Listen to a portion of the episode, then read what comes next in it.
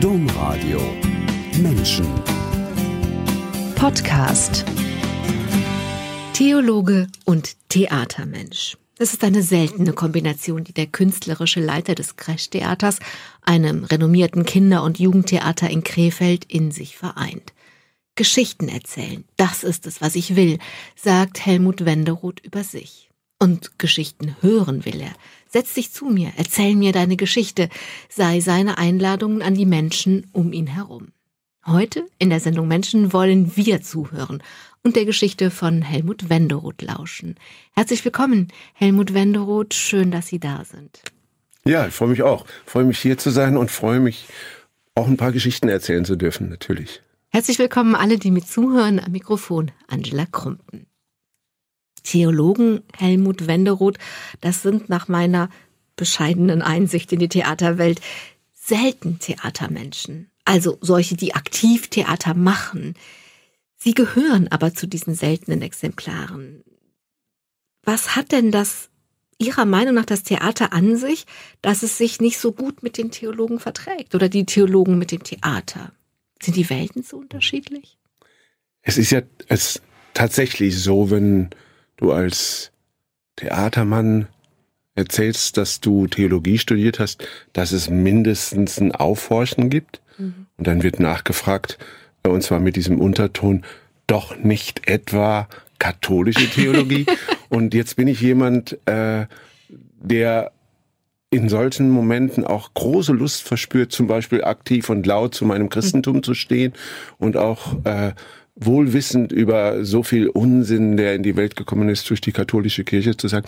Und dennoch äh, glaube ich, ähm, auch als Christ, als auch als katholischer Christ einfach in der Welt ein Zeichen setzen zu können. Sowas wie wir sind nicht alle doof. Wir haben neulich nochmal mit Freunden so über diese äh, alte Idee der Vereinnahmung äh, aus der katholischen Theologie, dass quasi es gibt so eine Richtung, wo man sagt, äh, eigentlich sind alle Menschen Christen und alle Menschen katholisch.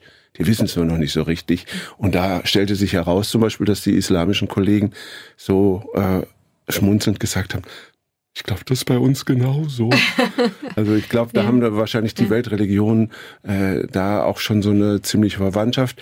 Aber kühl zurück zur Frage, das ist nicht einfach. Und es gibt dann so, so einen Moment, wo quasi dann das, was dann wirklich wird, so zum Thema wird und dann äh, kann man es auch machen. Und ich finde sie, finde die beiden ähm, Genres, nenne ich es jetzt mal so, oder die beiden Spielplätze, Theologie und Theater, so unterschiedlich gar nicht. Ich habe gerade vorhin auch nochmal so gedacht, die ersten drei Buchstaben ne, sind dieselben, T, H, E. Mhm. Und äh, ich glaube, wenn wir äh, ernsthaft Theater schauen und machen, dann sind wir ganz schnell bei dem Eigentlichen, was Menschen ausmacht, was Menschen zu dem macht, was sie sein können. Und da finde ich, gibt es eine große Verwandtschaft. Aber das verstärkt ja noch die Frage, warum das denn so getrennte Welten sind. Also klar, wenn ich jetzt zum Beispiel die Messe angucke, da gibt es natürlich viele Elemente, mhm. wo es um ich sage jetzt mal mit Anführungsstrichen, um Inszenierung geht, wo etwas in ein Ritual gebracht mhm. wird. Das verstehe ich alles, dass es da eine Parallele gibt, aber das meine ich nicht. Ich meinte tatsächlich, warum ist es so, also das ist ja fast wie so Magneten, die sich abstoßen. Mhm. Also das haben Sie da eine Erklärung für, wo Sie das mhm. jetzt schon so lange leben? Und dann kommen wir gleich zum Eigentlichen. Ja. Also ich würde gerne erst verstehen, was denn macht, dass die Welten mhm. sich so wie, wie gleichpolige Magneten, mhm. vielleicht ist das Bild gar nicht schlecht, gleichpolig, weil es um was Ähnliches geht, aber sie stoßen sich ab. Wie mhm. Plus und Plus, die kommen ja. nicht zusammen. Also das passiert auf jeden Fall sehr oft. Und es ist ja so, dass, neulich hat das mal jemand gesagt, fand ich auch ein schönes Kompliment, dass wir Theaterleute in Mitteleuropa mindestens, aber auch eigentlich in Lateinamerika und USA per se erstmal so ein bisschen als links gelten. Ne? Also so diese, diese Idee von Bertolt Brecht, aus dieser Erde einen bewohnbaren Stern zu machen, äh, das ist eine, eine Haltung von Theaterleuten, die sehr gut passt und die ich mir auch gerne mit zu eigen mache. Und äh, als Theologe gibt es schon so eher den Verdacht, dass äh, wir systemerhaltend wirken. Und wo ich dann aber auch sehr schnell sage, dann hast du nicht richtig hingeguckt. Oder zumindestens, äh, wenn ich so an mein, an mein Studium denke, für mich war Theologie der Befreiung, seitdem ich das zum ersten Mal gehört habe, quasi der Anspruch an, an mich als Christ äh, äh, in der Welt zu wirken. Ne? Aber das ist ja nicht das Bild von Theologie, was man so gemeinhin hat. Ne? Man denkt dann so an so muffige, talare, äh, ja-sagende alte Männer, die äh, keine, kein kritisches Bewusstsein haben. Wobei sich das ja inzwischen auch ein bisschen ändert. Also, dass tatsächlich die Art, wie es um das Eigentliche geht, die Welten unterscheidet. Die mhm. einen eher aus einem ähm, solidarischen linken Politikverständnis und die anderen eher aus einem bewahrenden Politikverständnis. Das, das finde ich ist tatsächlich eine, also eine Hypothese, mit der man arbeiten kann. Dieses Eigentliche, haben Sie gesagt, haben aber beide gleich. Würde ich auf jeden Fall so sehen und das ist mein, mein Weg im Theater, ne? dass ich am relativ früh mich immer frage, auch wieder Bertolt Brecht, der, äh, der hat mal in einer Rede an die dänischen Arbeiterschauspieler gesagt, hergekommen seid ihr, um Theater zu spielen. Jetzt aber sollt ihr gefragt werden, was soll das? Und diese Frage, was soll das in Welt, was soll die Geschichte, die ich erzähle, in dieser Welt bewirken, die stelle ich mir schon immer sehr früh. Wir, wir sitzen ja nicht zusammen und würfeln Spielpläne aus oder mhm. es geht nicht, wenn ich einen Spielplan gestalte mit den Kollegen, nicht um meine Vorlieben, äh, sondern wir wollen in Welt was erzählen und zwar in dieser Zeit. Und immer für mich mit dem Ziel, äh, auch ein Stück dieser Welt für möglichst viele Menschen ein bisschen lebenswerter zu machen. Es geht für mich nicht mehr darum, Geschichten zu erzählen, die uns vom Alltag ablenken. Das darf man ruhig machen. Das ist auch für, äh, für mich ist es absolut in Ordnung zu unterhalten. Ich unterhalte gerne. Ich werde auch gerne unterhalten. Aber äh, hinter dieser Unterhaltung steckt für mich immer Welt oder Situation oder Geschichte als veränderbar. Also muss das so, ist vielleicht die so eine Frage, die eigentlich immer äh, so mitschwingt. Ne? Ein Mann rettet eine Frau vor einem Löwen im Wald. So eine klassische Geschichte, die im deutschen Theater seit 500 Jahren erzählt wird. Und ich frage, muss das so? Seit 500 Jahren wird erzählt, dass ein Mann im Wald naja, eine Frau vor dem Löwen rettet? Also ich würde sagen, das ist so die, ist die klassische Dramaturgie. Okay. Also sowas wie Menschen kommen in mhm. Probleme mhm. und diese Probleme werden gelöst. So die, so quasi die Shakespeare-Dramaturgie. Wir erzählen sie aber in der Regel, dass quasi Frauen kommen in Probleme und Männer retten sie daraus. Ne? Und wo ich dann manchmal sage, auch gerade jetzt, wenn ich mit mit äh, jungen Leuten Theater mache, auch die Geschichte habe ich jetzt sehr oft gehört. Wie wäre das denn eigentlich, was er sich äh, äh, Wenn die Frau Frauen, im Frauen, Wald den Mann vor dem Löwen rettet. Oder, oder Mann, und, äh, Mann und Frau haben im Wald ein Problem und ein Löwe rettet sie.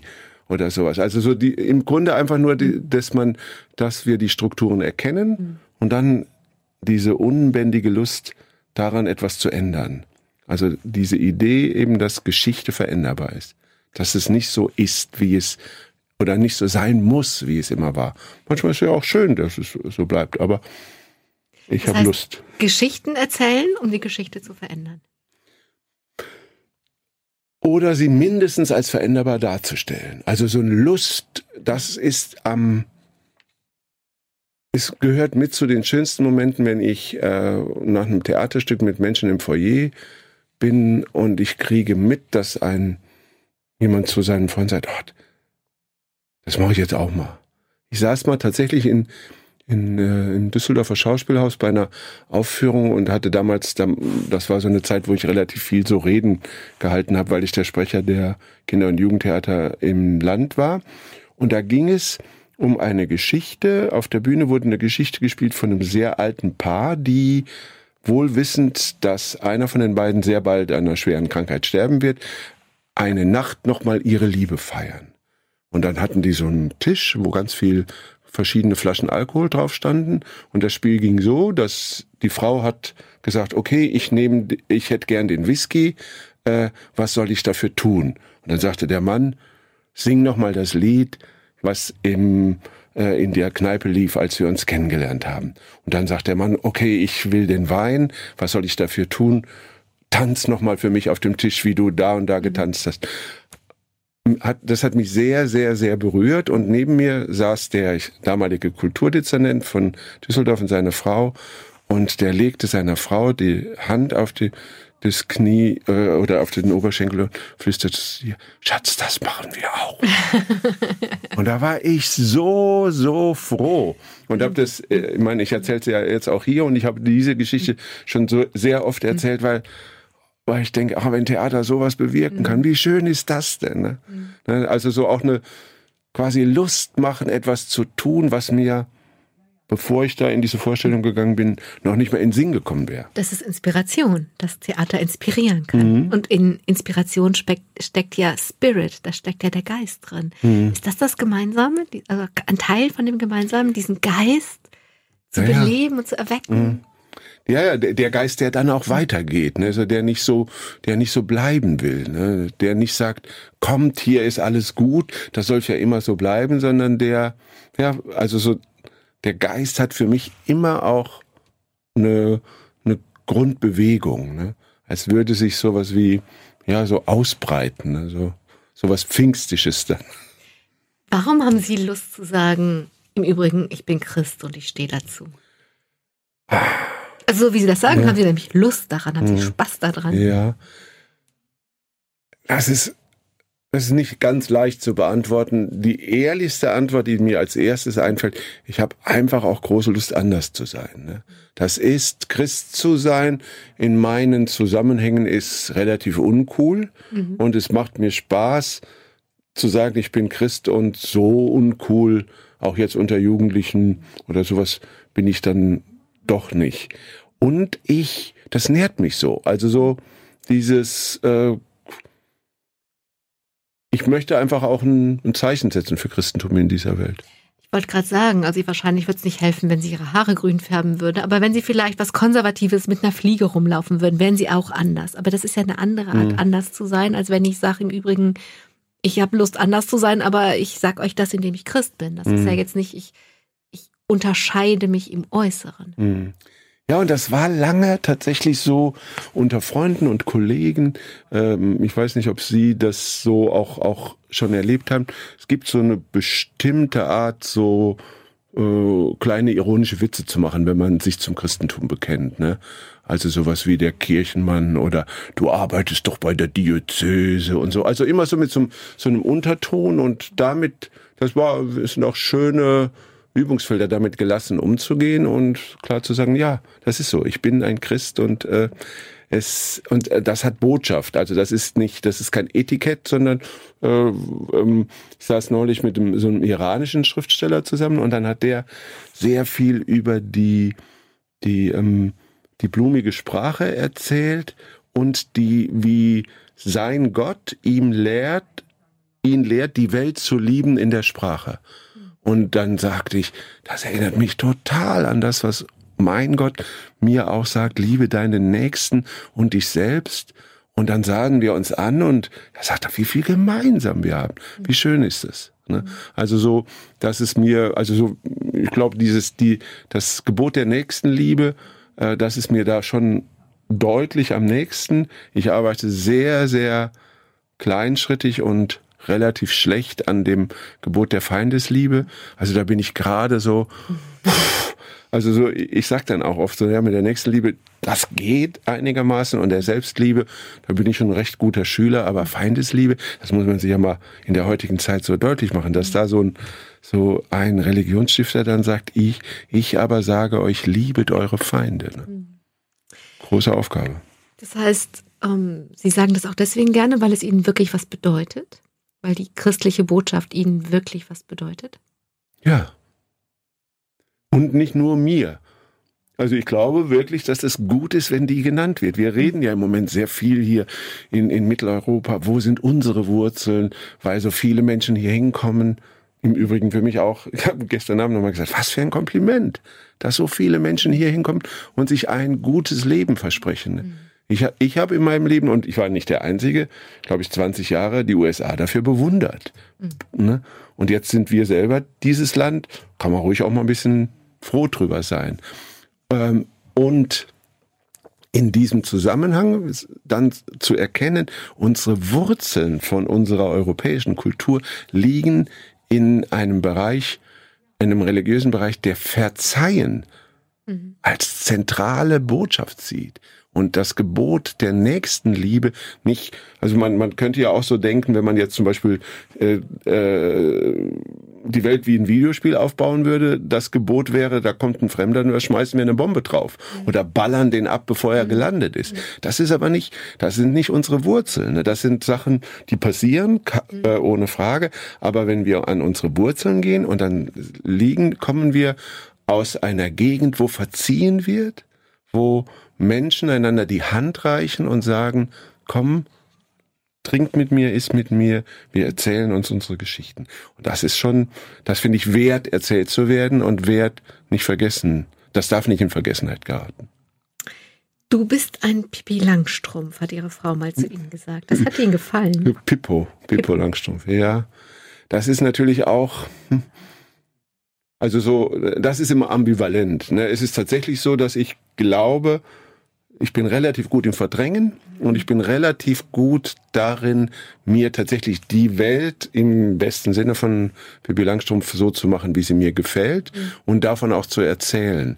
Ein, ein, ein, anderer Kollege sagte mal über mich bei einer so einem Pressegespräch in Berlin, ja, das müssen Sie halt äh, verstehen. Der Herr Wenderoth sagt oft nicht Dinge, weil sie wahr sind, sondern damit sie wahr werden. Und ich glaube, fest daran, dass das auch, also dass diese Narration von gelingendem Leben oder von gelingenden Geschichten auch dazu führen kann, dass wir unsere Augen öffnen für die gelingenden Geschichten, die es ja auch neben all dem Leid, neben all dem Elend und so weiter, äh, ähm, was real ja auch da ist. Aber es gibt auch diese gelingenden Geschichten und die Elendsgeschichten werden, ja, ich finde, die werden ausreichend erzählt, auch mhm. im Theater. Ne? Also wie wie oft sitze ich im Theater und denke, aha, da erzählt mir jemand, die Welt ist schlecht und ich habe mhm. das auch bemerkt. Wo ich auch manchmal so denke, okay. Das gehört, glaube ich, schon dazu. Also ich finde, Rupert Neudeck hat das mal sehr schön gesagt. Er hat gesagt, wir brauchen die helle Hälfte der Wirklichkeit. Und die brauchen wir. Und mhm. diese Geschichte, also das heißt, wir müssen sie erzählen. Wir ja. müssen die Geschichten, die in der Sonne stattfinden, erzählen. Mhm. Und ich ohne den Schatten nicht weglassen. Mhm. Das würde ich immer vertreten. Aber die helle Hälfte brauchen wir. Das finde ich sehr schön. Die brauchen wir und, äh, und in dem Moment, wo wir sie erzählen, erinnern wir daran, dass sie da ist. Ne? Also ich erzähle ja keine Geschichten ins Blaue, also so die, diese eine wahnsinnige Geschichte, die ich neulich bei einer Performance benutzt habe, wo dieser Mann äh, auf der Schwäbischen Alpen ein paar Rumänen sein Auto leiht. Mhm. Immer wenn ich die erzähle, äh, die Leute werden verrückt schon mhm. beim Erzählen, ne? weil, weil tausend Vorurteile, der kriegt das sein Auto nie wieder und die werden den auch noch äh, was er sich noch ausrauben und so weiter. Und wenn dann es bei ihm klingelt und diese Rumänen bringen das Auto zurück und dann und das heißt es unglaublich. Ein paar Stunden, nachdem sie es versprochen hatten. Also ja, sie hatten ja, Schwierigkeiten, also sie waren jetzt ja, nicht just in time, genau. aber sie waren in time. Ja, ja. Also wo er auch sagt, ja, oh ja, da habe ich auch schon gedacht. Aber solche Geschichten, äh, die gehören erzählt, äh, weil, weil ja, weil ich glaube, ich fühle mich verpflichtet, äh, daran zu erinnern. Weil man es sonst nicht für möglich hält. Genau. Dieser Pippo Langstrumpf, der ist auf einem Dorf groß geworden. Und zwar in Kirn-Sulzbach im Ortsteil Kirn, wo um Himmels Willen liegt Kirn-Sulzbach. Kirn-Sulzbach ist ein kleines Dorf an der Nahe. Die Nahe mündet bei Bingen in den Rhein und ähm, Kirn-Sulzbach liegt am Fuße dieser Landschaft, die wir durch Edgar Reitz Filme Heimat äh, hier in Deutschland kennengelernt haben, des Hunsrücks wie die, die Hunsrücker nennen das der Hunsbuckel, also der ist so ein, so ein Mittelgebirge, äh, geht relativ hügelig hoch und er hat, ist dann oben flach. Und ich mag es gerne quasi als Hunsrücker quasi in die Welt gegangen zu sein, wobei es natürlich auch ein paar Hunsrücker gibt, die sagen, du bist 80 Meter von der Nahe weggeboren. Also du könnt, man könnte auch könnte auch Menschen geben, die sagen, ich wäre ein Nahetaler. Ich fühle mich aber als Hunsrücker wohler in der Welt. Dieses Dorfleben, was gehörte dazu? Als ich klein war, gehörte vor allem dazu dieses, dass wir, dass da Platz war. Ich sag gerne heute, wenn ich mit Leuten rede, es gab keinen Kindergarten, wir hatten einen Wald Äh, und da gab es auch keine, ich, ich habe, ich glaube mit über 18 zum ersten Mal das Wort Erzieher gehört, ne, dass es sowas gibt. Ne. Es gab auch zu dieser Zeit in, in Städten, ich habe neulich nochmal mit Freunden geredet, natürlich gab es auch schon Kindergärten, nur im Hunsrück eben noch nicht. Mhm. Ne. Das fand ich so sehr spannend. Also und in, die, in diesem Wald oder in diesem Wäldchen, wie wir sagten, äh, ich hatte auch das Gefühl, als Kind unbegrenzt viel Zeit zu haben. Also die Schule war so eine Unterbrechung, wo man dann so morgens so hinging. Aber eigentlich war das auch, auch die Schule mehr so ein Anlass, Freunde, Freundinnen zu treffen, Pläne zu schmieden, die man dann mittags bis gegen Abend verwirklicht hat. Und äh, um sechs kam mein Vater nach Hause. Das fand ich auch sehr interessant. Wir wohnten an der Bahnlinie und um sechs kam, fuhr der Zug dann vorbei, wo der Vater drin saß. Mhm. Und man konnte relativ genau schon abschätzen, also gibt's jetzt gleich Schimpfe oder sogar Sänge, weil du was richtig Doofes angestellt mhm. hast. Die Mutter wird ihm das erzählen. Oder äh, gibt's auch äh, was Schönes. Ne? Also das so ist ein die, feiner Abend. Ja. Und das fand ich auch, das, das war ganz schön. Später dieses, ähm, bei uns hieß das tatsächlich die Dorfjugend, die Dorfjugend, wo man so quasi ja die ersten die ersten scheuen Blicke zu, zu Mädchen, die ersten Küsse äh, im Wäldchen, dann äh, ganz deutlich sind meine Erinnerungen an die Mainacht. Also wenn wir einen Maibaum dann gab es ein paar Jungs, die schon älter waren, die den dann ausgesucht haben und dann war es eine Ehre, wenn man dann mitgehen durfte, mhm. den schlagen, dann wurde der aufgestellt. Dann gab es dann so so wahnsinnige Sachen wie die Erfindung oder ja die Erfindung des Baumarktes, was dazu führte, dass man, dass sich normale Menschen äh, eine Motorsäge leisten konnten, mhm. was dazu führte, dass dieses äh, eher abschneidende, wir sägen äh, einem anderen Dorf den Maibaum ab, ging plötzlich viel schneller, weil es diese Motorsägen gab. Und dann haben die zum Beispiel einmal hat ein Nachbardorf unseren Maibaum wirklich in so fast so, so mundgerechte Stücke zerschnitten und dann wie so eine Spirale aufgelegt. Das war natürlich ja, einerseits schrecklich, andererseits, wenn ich das heute so denke, das waren so schöne Bilder. Ne? Und äh, dann hab ich, dann war irgendwann war der Fußballverein war relativ wichtig. Ich, ich spielte dann, in, ich war der Torwart in der Fußballmannschaft und wohl auch recht gut. Und das war so ein bisschen so, ja. Heute würde ich sagen, ein guter Ort, um ein Mann zu werden, so ein, so ein Dorf. Ne? Ihre Familie war jetzt nicht im ökonomischen Sinn reich, aber Sie haben das als Kind immer gedacht, denn Ihr Papa war Goldschmied und die Mutter Tochter eines Edelsteinschleifers. Also ganz im Ernst, wenn es um Gold und Edelsteine geht von Papa und Mama, dann, dann finde ich völlig normal, dass das Kind denkt, oh, wir sind reich. Mhm. Ja, ja, und es war halt so, ähm, der Vater sagt mir, wir sind arm und im Lesebuch steht, die Goldschmiede sind reich und geizig und die das ah. läuft irgendwie so auf was Ähnliches raus. Und ich habe es tatsächlich, ich habe es lange nicht äh, glauben wollen. Ich war, weiß, als als es mir klar wurde, da war ich schon, glaube ich, so Mitte 20, als meine Mutter das mal unter Tränen erzählt hat. Äh, da habe ich mich schon auch so ein bisschen im Nachhinein geschämt.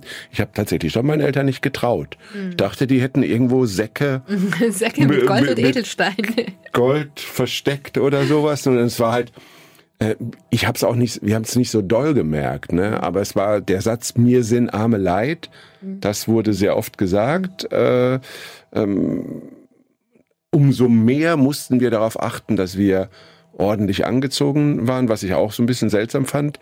Also wenn man arm war, dann musste man doch nicht immer sauber sein, fand ich so komisch. Äh, und ähm, da haben meine Eltern, die ich glaube, meine Mutter hat einfach unheimlich viel Erfindungsreichtum so entwickelt. Äh, ich weiß so eine Situation, das werde ich auch nie vergessen, das hat, als meine Mutter das gesagt hat, hat da gab es so, so, ich glaube, ich weiß gar nicht, ob mein Vater, doch, ich glaube, mein Vater hat jeden Freitag Lohn gekriegt und meine Mutter sagte, wenn ich nur noch zwei Mark hatte, dann hat sie meinen großen Bruder mit dem Fahrrad ins Dorf geschickt. Der hat ein Brot gekauft. Wir Kinder kamen, bekamen als Mahlzeit, als Abendessen Brot und Kakao. Für uns war das ein Fest. Und meine Mutter hat gesagt, und das war genau das, das Letzte, was ich so noch hatte. Und das hat ein bisschen wieder mit diesem Pippo Langstrumpf-Ding so zu tun. Ähm, ich habe die Tragik von dieser Geschichte nicht, nicht gewusst. Das kann ja auch ein Kind fast nicht. Kakao, Zucker, Brot. Also ich meine, ne, so, das schmeckt ja einfach gut. Ist Eben, nett. Das war ist wirklich, nett. genau. Also das hat, hat wirklich, und, und das, so gab es halt auch noch so ein paar andere Sachen ähm, für mich, ähm, was, was ich nicht so nett fand, äh, aber das haben auch andere, die vielleicht sogar ein bisschen mehr Geld hatten. Meine Mutter hatte dann oft dann hat sie auf dem Markt so komische Bündchen gekauft, die sie unten an die Hosen genäht hat, ne, wenn man so gewachsen ist.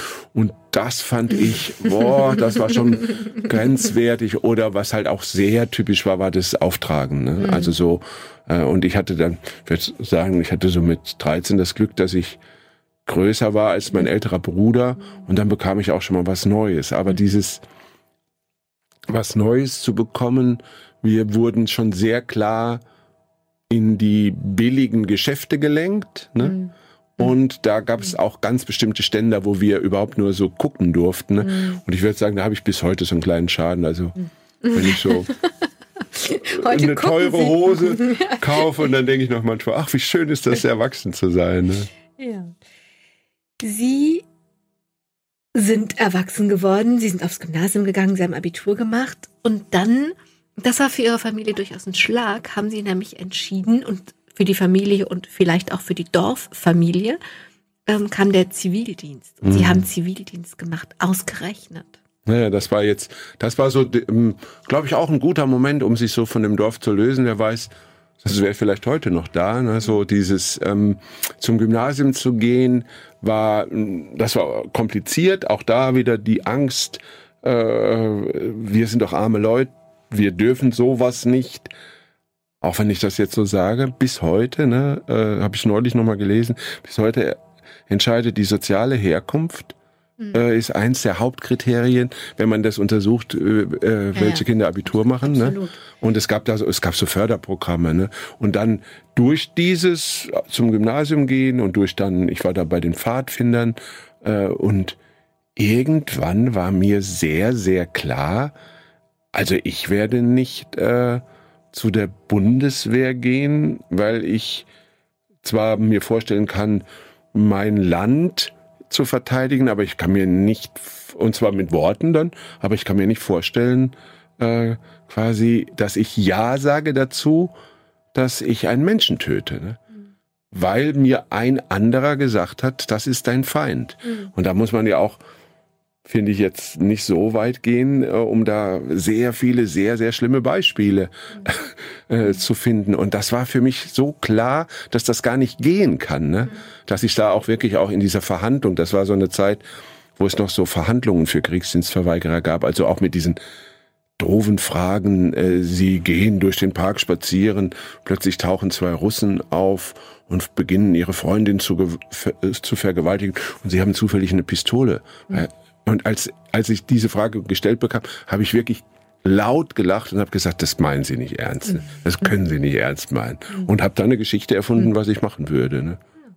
Wissen Sie noch das Ergebnis? Ja, irgendwas habe ich so gesagt. Also so, ich würde dem, ich würde äh, äh, quasi mit dieser, äh, mit der Pistole anfangen, die abzulenken und würde dann eine Geschichte über wahre Liebe erzählen und dann irgendwie sowas wie, wie, wie, wie schäbig das doch eigentlich ist für einen Menschen, auch wie demütigend Vergewaltigung für den Vergewaltiger ist. Ne? Also so, keine Frage, die, die Alles Russisch. ist schlimmer. Alles auf Russisch. Naja, da habe ich, da, da habe ich nicht dran gedacht. Sie sind nach dem Zivildienst nach Saarbrücken zum Studieren gegangen. Und zwar Germanistik und Theologie. Das können wir jetzt nicht alles vertiefen, aber ein Detail möchte ich gerne rausnehmen, denn Sie haben bei so unglaublichen Menschen wie Dorothee Sölle studiert. Saarbrücken, voll die Provinz, voll irgendwie so zufällig. Und dann ähm, kommt da Dorothee Sölle. Das klingt mit Verlaub in meinen Ohren unglaublich aufregend. War es damals nicht, weil ich auch erst viel, viel später die wirkliche Tragweite, also ich weiß, äh, ich, bis heute habe ich das Buch Wählt das Leben von Dorothee Solle bei mir im, im, äh, im Regal stehen und gestern Abend habe ich noch mit meiner Liebsten darüber geredet. Da ging es irgendwo quasi jetzt so eine komische Reklame im Fernsehen, wo äh, Kirchenleute gesagt haben, das Firmenschild von einer bestimmten Firma würde zu sehr ans Kreuz erinnern und die wollten das verbieten lassen. Mhm. Und damals in diesem, ich glaube, in diesem Welt das Leben beschreibt Dorothee Sölle äh, so einen theologischen Essay über die Tatsache, da gab es irgendeine Firma, ich weiß gar nicht mehr welche, die hatte tatsächlich damals die Reklame, du sollst keine Jeans haben neben mir. Mhm. Und da hat Dorothee Sölle sowas dazu geschrieben und ich weiß, es gab, das war im Rahmen einer Ringvorlesung in Saarbrücken und das waren schon alles ziemlich fortschrittliche äh, Kerle und Mädels da in Saarbrücken, die, die, die Professoren, Gotthold Hasenhüttel, äh, ähm, Josef Planck und ich, Oli, ich weiß nicht mehr, wie der hieß. Ich weiß nur, dass der neben mir saß. Äh, Christologe war der. Und wir, der saß neben mir in dieser Vorlesung, wo die Frau Sölle da vorne schon, ich sag mal so, vom Leder zog. Und er sagte, wenn dort, wenn die so weitermacht, dann erzählt sie uns noch, dass Jesus eine Frau war. und so, so ein bisschen so, durchaus auch so mit so einem äh, Ironie-Touch, aber mit einer ungeheuren Bewunderung einfach für diese Frau. Und ähm, also so deutlich sind meine Erinnerungen nicht mehr. Was mich, was mich beeindruckt war, war A, das Charisma und dann hatte die auch so was Unbedingtes, ne, die, wie die da vorne stand. Da war, das war sowas, äh, Jean-Paul Sartre schreibt irgendwann mal von so einer Clarté, wenn das Außen und das Innen übereinstimmt. Mhm. Ne?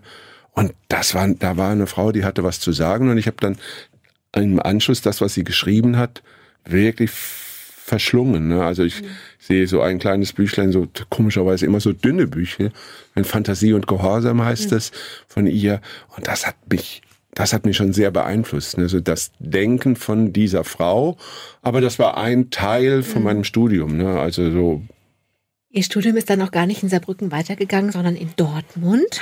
Und da gab es keine Diplom-Theologie und dann hat sie das nicht geschreckt. Dann haben sie gesagt, gut, mache ich eben Lehrer. Ne? Und ich würde, also wir können tatsächlich ähm, immer nur so kleine mhm. Sachen angucken. Und das, was ich gerne kurz angucken möchte, ist, dass schon in der Vorbereitung auf die Schule das Theater kam. Denn sie haben ihre Examensarbeit über das Thema Clownerie auf den Spuren des Evangeliums geschrieben. Und das hatte mit Jesus als Clown und einem Seminarraum mit Sägemehl zu tun. Also das können wir, also erzählen Sie, aber erzählen Sie vor allem, warum Sie Ihre Examensarbeit über Jesus, über die Clownerie auf den Spuren des Evangeliums, über das Evangelium schreiben wollten. Hm.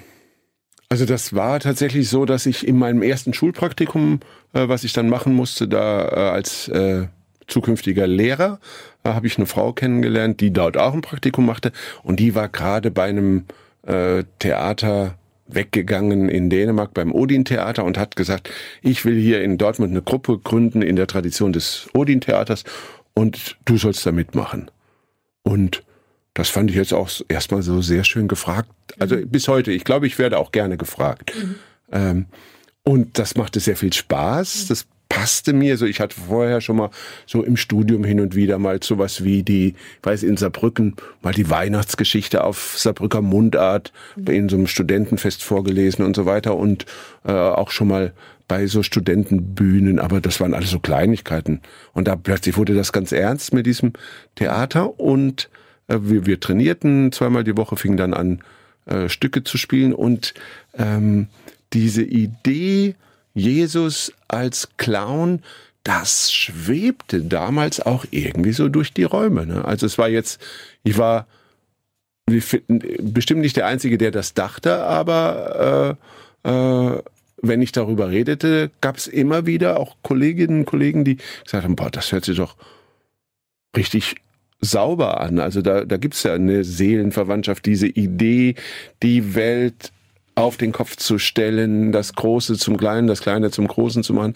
Es gab damals einen, weiß ich leider Gottes jetzt gerade den Namen nicht, wo jemand über das Karneval geschrieben hat, äh, über und äh, glaube Michael Bachtin über das Lachen.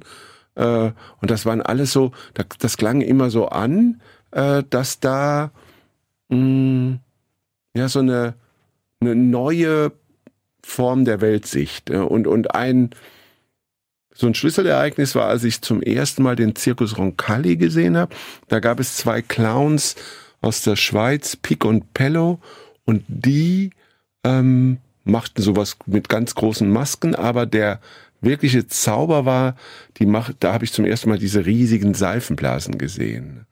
Und diese wabernden Seifenblasen, die dann auch zerplatzten, die aber in diesem Moment, wo sie da waren, mhm. sowas von schön über Welt erzählten und, und äh, das war schon da, ja, ich glaube, das, das pflanzte das dann so ein. Und dann gab es Professoren, äh, die diese Idee richtig gut fanden. Ein, ein weiß nicht, wie das heißt, praktische Theologie, der wollte das unbedingt begleiten und dann habe ich mich da so reingehängt. Und dann haben Sie das auch weitergemacht. Also Sie haben dann also irgendwie hatte ich das Gefühl, das Theater hat schon in der Ausbildung zur Schule angefangen und sie haben dann nach der Ausbildung auch nicht Schule, sondern Pasta Basta Kindertheater gemacht. Eine Weile lang und man denkt ja immer, Theaterleute, freies Theater, die sind alle arm wie Kirchenmäuse. Waren sie damals nicht, sondern sie konnten ganz gut Geld damit verdienen, weil das damals auch mal unterstützt wurde und im Sommer konnten sie einfach viel aufführen. Hm, ich muss das alles so ein bisschen zusammenfassen, wenn ich auf die Uhr gucke. Ich möchte nämlich eine Sache nicht auslassen, denn sie haben natürlich in der Zeit dann auch ähm, Unterricht mal hier, mal da genommen und sie haben Unterricht bei Whoopi Goldberg gehabt. Ums Haar hätten wir sie an Los Angeles, an Hollywood, an Kalifornien verloren. Tatsächlich. Ja, ich glaube an Hollywood. Wer weiß, was passiert wäre. Es war, das sind ja auch so, äh, wenn ich da heute so dran denke. Ähm, das sind schon sehr äh, ja, wilde Geschichten. Whoopi Goldberg war, als ich sie kennenlernte, noch nicht die Whoopi Goldberg, die wir später alle kennenlernen. Die war, das war eine Schauspielerin, eine sehr, sehr gute Schauspielerin, die in äh, USA wohl schon ein paar Filmrollen, aber sehr viel Theater gespielt hat und die tourte durch Europa mit äh, so einer Sache, die, die sie selber Character Work nannte, wo sie Schauspielern beibrachte, wie wir uns durch körperliche Veränderungen in andere Menschen verwandeln können. Also eine relativ so ungewöhnliche Theaterarbeit nicht, aber wenn man in einem Raum sitzt, das war glaube ich im Lingen an der Ems damals, und wie viel Studenten waren das dann oder Workshop-Teilnehmer muss man das ja nennen, ähm, vielleicht 20 Menschen sitzen um Whoopi Goldberg herum, die sitzt auf einem Stuhl und, und erzählt uns die Geschichte von einem alten Mann in den Südstaaten,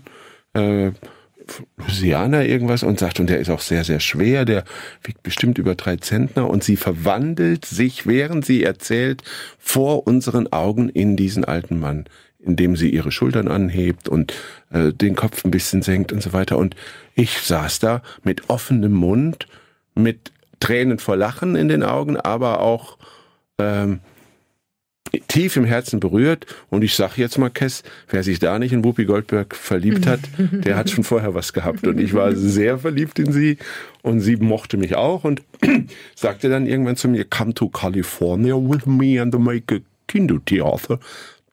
Und ich habe mich nicht getraut. Oh. oh, ein bisschen. Also sie haben, also die als sie, sie haben mir diese Szene schon mal erzählt und ich konnte richtig sehen, quasi konnte ich sehen, wie Whoopi Goldberg nicht nur alt, sondern auch dick, es war ein dicker alter Mann wurde, mhm. oder waren es zwei, haben es zweimal gespielt, ja. keine Ahnung. Aber so, ja.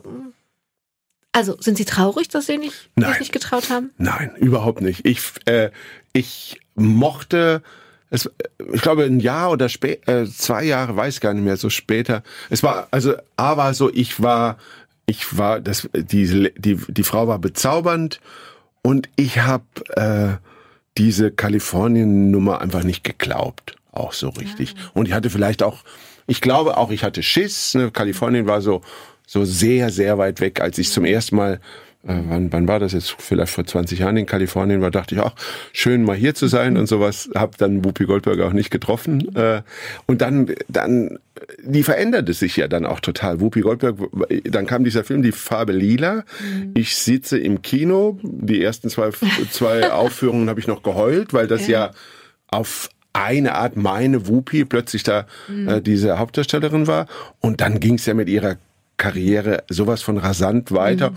und wo ich auch würde ich auch sagen, ich habe auch Filme mit Whoopi Goldberg gesehen, wo ich auch mit den Schultern gezuckt habe. Ne? Mhm. Ist natürlich bis heute, wenn ich sie sehe, was Besonderes. Und mein Leben ist nicht doof verlaufen. Ich bin so froh, mhm. äh, jetzt heute hier zu sitzen und äh, also ich bereue keine Sekunde. Es war aber auch eine einschneidende Begegnung für Sie, was das Theaterspielen anging. Warum? Was hat Sie, also ich frage deswegen auch danach nicht nur wegen der Prominenz, sondern auch, weil es was ganz Entscheidendes war. Naja, es hat, ähm, ich glaube, ich habe von ihr auch Handwerk gelernt. Ne? Also so zu merken, also so dieses, wir haben stundenlang an einem Charakter gearbeitet und dann sagte sie sowas wie, guck noch mal, guck noch mal, was mit deinen Zehen ist. Guck noch mal, wie was mit du deinen Zehen mit, ist. mit den Zehen, weil sie wirklich, sie hat von den, sie wollte diese Charakter immer von den Haarspitzen bis zu den Zehen entwickeln. Ne? Und das hat eine ungeheure Akribie und diese Form der, dieses Anverwandlung von einem anderen Menschen. Ne? Und das war alles ohne, also wir haben keine Silbe über Kostüme gesprochen. Es ging um die, die Veränderung des Körpers. Und das hatte so den Eindruck, da wurde das auf so eine handwerkliche Art ernst. Also auch so, das habe hab ich neulich in einem Stück geschrieben, dass auf der einen Seite ist das tatsächlich ein, ein Wunder, diese Verwandlung, und man kann es lernen. Es ist keine Zauberei.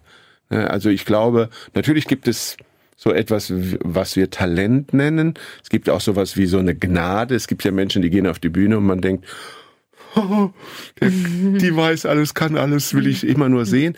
Aber das ist, ist eine feine, detaillierte Arbeit. Das Handwerk des Schauspiels ist eine feine Arbeit.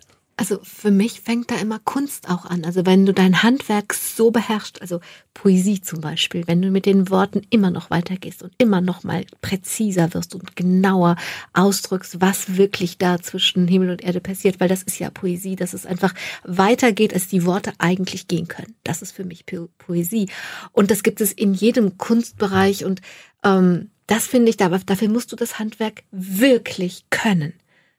Also so dass, wenn sozusagen dieses jemand, der sein Handwerk wirklich beherrscht und dann darüber hinausgeht, das klingt so, als wäre es auf dem Weg gewesen von den Haarspitzen bis zu den Zehen, also mit dieser Präzision. Das gehört für mich wirklich dazu. Das mhm. hat gar nicht mit Perfektion zu tun, sondern damit, wann ist Eislaufen so anmutig? Mhm. Wenn es wirklich, wenn es wirklich in diesen Bereich von großer Präzision geht. Dann mhm. irgendwann kommt diese Leichtigkeit dazu. Also ich weiß nicht, ob Sie ja. das unterschreiben, aber ich, was Sie erzählen, das klingt so, als wäre, als wäre auch das Fenster zur Kunst aufgegangen. Mhm. Es ist auf jeden Fall, äh, würde ich heute sagen, äh, also es passiert nicht von selber und es ist mit, ähm, ja, auch so diesem einer täglichen Praxis verbunden, teilweise auch mühsam und mit dieser handwerklichen Fertigkeit und dann, das fand ich, das haben Sie eben sehr schön angedeutet, dass ich es dann auch irgendwann verlasse, ne? so dass ich nicht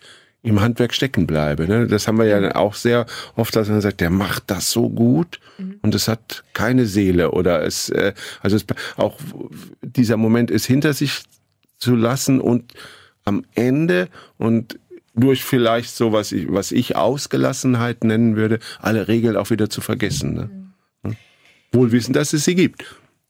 Wuppi hat sie richtig auf den Theaterweg gekriegt, falls das noch nötig gewesen wäre. Da ist noch mal eine andere Qualität dazugekommen und sie haben dann viele Theaterstationen gemacht und selbst wenn die Zeit nicht schon so weit fortgeschritten wäre, könnten wir die nicht alle angucken. Ich will das nicht alles überspringen. Sie haben das Odin-Theater schon kurz erwähnt. Vielleicht schaffen wir das ganz kurz, denn das Odin-Theater ist mehr als Theater, das ist eine Theaterbewegung mhm. und auch eine Form zusammenzuleben. Sie mhm. haben das äh, in unserem Vorgespräch Theaterkommune genannt. Und ähm, vielleicht schaffen wir das wirklich kurz. Ähm, was will diese Theaterkommune? Warum mhm. lebt man so eng zusammen? Warum verbindet man Theater und das Leben so sehr, dass sie über Jahre ihr ganzes Leben in diesem, in dieser Theaterkommune ver verbracht haben? Morgens mit den Menschen, mittags mit den Menschen und abends auf der Bühne. Also Eugenio Barber, der Erfinder oder der Vater des Onin-Theaters, der hat den Begriff der Theateranthropologie geprägt, weil er der festen Überzeugung ist, dass wir uns als Menschen weiterentwickeln, wenn wir Theater spielen. Dass wir, und das, und da sehe ich wieder auch eine sehr, sehr klare Verbindung zur Theologie. Dieses, was wir im Theater machen, ist permanent Vorwegnahme. Ne? Wir tun so, als ob zum Beispiel das Paradies schon da wäre. Ne? Also dieses Einüben von Verhaltensweisen, die möglich wären. Ne?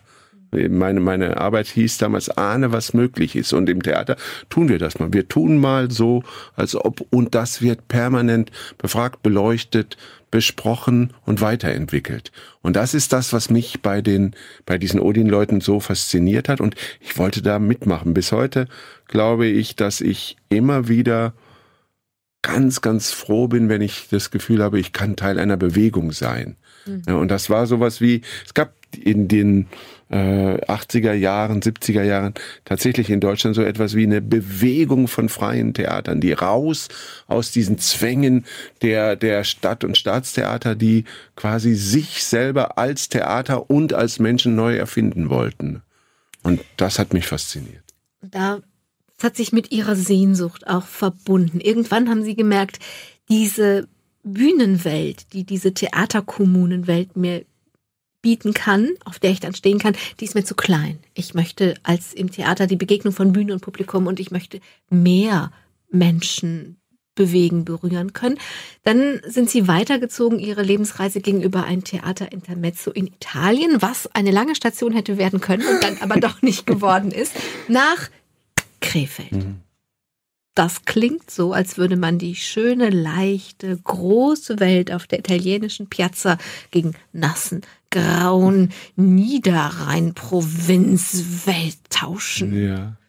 Das klingt schrecklich. Stimmt so, wenn Sie das so sagen, stimmt, so kann das, so, so kann das klingen. Aber da ist, glaube ich, wieder der, da war der, der Pippo der Langstrumpf. Pippo Langstrumpf, der hat das jetzt so doll gar nicht bemerkt. A, bin ich nach Krefeld auch der Liebe wegen. Ich glaube, es, das war, ist eine zentrale Bewegung in meinem Leben, dass ich der Liebe gefolgt bin. B, Außer bei Rupi Goldberg. Mhm. Ja, da ist, ist gut, so gut, wo Sie es nochmal sagen. Ich muss immer nochmal nachspüren.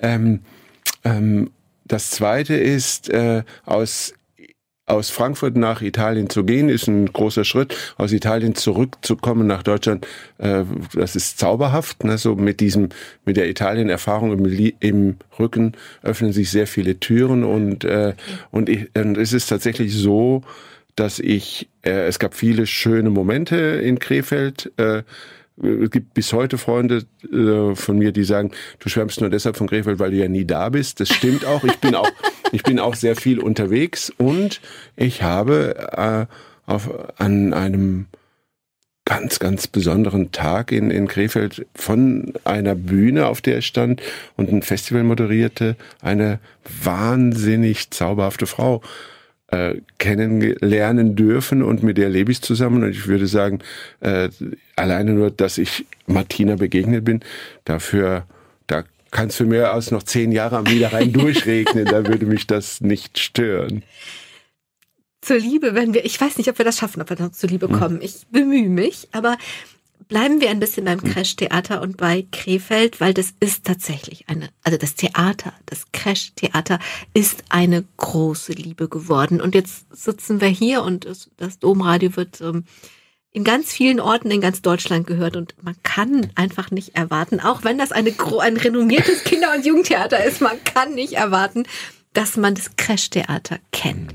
Was ist das? Was ist das für eine große Liebe? Was ist das hm. Crash-Theater? Das Crash-Theater gibt, ich glaube, ist jetzt im 27. Jahr, gegründet von ein paar äh, verrückten Krefelder Künstlern, die ähm, die Idee hatten, daher auch der Name Crash, das Krefelder Schul- und Jugendtheater. Ah. Theater für Schüler, und mit Schülern zu machen. Und das ist das bis heute, würde ich sagen. Was wir machen, ist Theater für Kinder und Jugendliche und wir äh, öffnen unsere Räume für Theaterprojekte mit Kindern und Jugendlichen. Wir haben ja vorhin mal äh, ganz kurz über die Bürgerbühnenbewegung auch mal geredet. Also inzwischen relativ populär. Ich würde inzwischen sage ich, es gibt kein ernstzunehmendes Theater in Deutschland, was nicht sein Publikum als Spieler auch entdeckt. Aber wir machen das tatsächlich seit 25 Jahren so schlecht gar nicht und sind halt in dieser kleinen Stadt, weil wir das so äh, ja so ausdauernd tun ne? und auch mit so einem hohen künstlerischen Anspruch äh, tatsächlich äh, gibt es immer mehr Menschen, die sagen, ihr seid aus dieser Stadt nicht mehr wegzudenken. Und es macht bis heute eine immense Freude, ähm, Publikum, diese Begegnung von, äh, von Bühne und Publikum, die an diesen Theaterabenden stattfindet, nach beiden Seiten sozusagen zu verlängern. Ne? Weil da begegnen sich ja zwei Bevölkerungsgruppen, die viel voneinander haben. Und wenn die dann, wenn, wenn Menschen, die in unserem Theater als Publikum äh, oder die mal in unserem Theater als Publikum waren, plötzlich auf der Bühne stehen und ihre äh, Eltern oder Freunde oder Verwandte sehen, die da stehen, das sind schon ganz, ganz besondere Momente. Ne? Jetzt müssen wir ein bisschen gucken, worüber wir weiterreden, weil eigentlich, also Sie sind künstlerischer Leiter im Moment, aber auch kommissarischer, sagen wir mal, der Chef vom Ganzen, kommissarisch im Moment. Ähm, Sie haben das all die Jahre gemacht. Sie haben aber auch, oder Jahrzehnte, ähm, also ich würde nämlich gerne, ich sag mal, ich würde gerne noch ein bisschen ganz kurz angucken, was Schule, was Theater kann, was Schule nicht kann aber auch nicht unter den Tisch fallen lassen, dass sie nicht nur Kinder- und Jugendtheater in Krefeld machen, sondern sie sind bundesweit unterwegs. Sie sind im Theaterbeirat der Stadt Köln. Also sie sind ähm, in, in der Theaterwelt. Sind Sie da fürs Kinder- und Jugendtheater unterwegs? Das haben Sie eben erzählt als Sprecher. Also ich würde gerne gucken, ob wir das beides noch irgendwie schaffen, so ein bisschen abzubilden. Mhm. Das ist ein, ist ein großer Wert und da bin ich auch meinem Arbeitgeber der Stadt Krefeld wirklich zutiefst dankbar, dass ich Platz, dass man mir Platz lässt für andere Aktivitäten, dass ich auch äh, mit Kollegen zusammen Stücke für Erwachsene, Performance-Formate entwickeln kann, die in den Kinder- und Jugendtheater, was ja sehr klar auch ein Zielgruppentheater ist, mhm. dann einfach nicht passen. Ne? Mhm. Also dass niemand sagt, oh, der, das darfst du nicht, sondern mhm. sogar äh, in der Regel äh, das mit Wohlwollen betrachtet wird. Ne? Und in diesem Zusammenhang gehört halt auch Gremienarbeit für mich auch immer so mit dazu. Äh, wir sind ein Land, wo das äh, Theater sehr äh, exponiert gefördert wird. Trotzdem äh, muss das ja auch oder lohnt es sich das auch zu erhalten und weiterzuentwickeln. Ähm, und von daher mh, mm, ja, ich gehe auch, ich gehe auch gerne, halte die Fahne für das Kinder- und Jugendtheater hoch. Äh, einer dieser Sätze, wo ich es vorhin mal gesagt habe, von dem ich möchte, dass er wahr wird und den ich deshalb so gerne sage, ist, das Kinder- und Jugendtheater ist im Zentrum der Gesellschaft angekommen.